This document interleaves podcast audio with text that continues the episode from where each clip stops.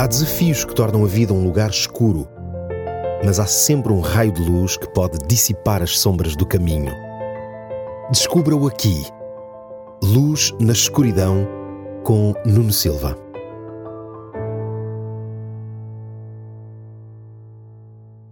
Em 1983, foi aceito pela área da psicologia aquilo a que o psicólogo Dan Keeley intitulava de Síndrome de Peter Pan. Este síndrome baseado no personagem da história infantil Peter Pan, caracteriza-se por determinados comportamentos imaturos em aspectos comportamentais, psicológicos, sexuais ou sociais por parte de uma pessoa na idade adulta. É a incapacidade de alguém de acreditar que é mais velho ou de se envolver num comportamento geralmente associado à idade adulta.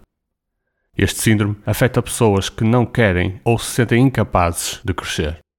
São pessoas com corpo de adulto, mas mente de criança não sabem ou não querem deixar de ser crianças. Hoje queria destacar uma característica dessas pessoas que sofrem desse síndrome. Quem sofre do síndrome de Peter Pan não é capaz de se comprometer com algo de importante. Ao olhar para este síndrome, lembro-me de um texto bíblico escrito por Paulo na primeira carta que ele enviou aos cristãos de Corinto. Ele escreveu: Quando eu era criança, falava como criança, sentia como criança e pensava como criança. Depois tornei-me adulto e deixei o modo de ser de criança. Por vezes, vivemos também uma síndrome de Peter Pan espiritual. Relacionamos-nos com Deus com pouca maturidade ou com pouca profundidade. Recusamos-nos a crescer, quem sabe por medo ou receio dos compromissos e responsabilidades que temos de assumir. É mais confortável ser criança sem compromissos do que ser adulto e correr riscos. Se vivemos num contexto religioso, é mais fácil viver na dependência dos rituais do que viver num relacionamento profundo com Deus.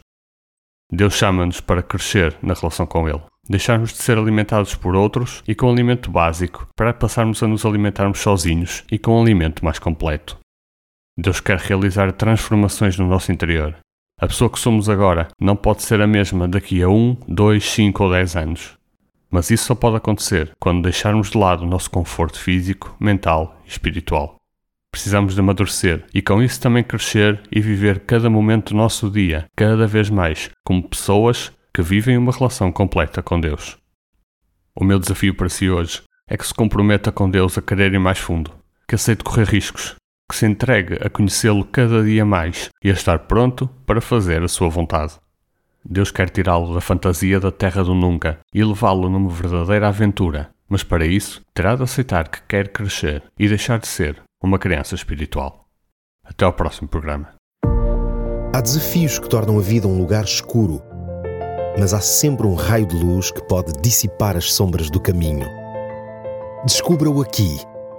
Luz na escuridão com Nuno Silva.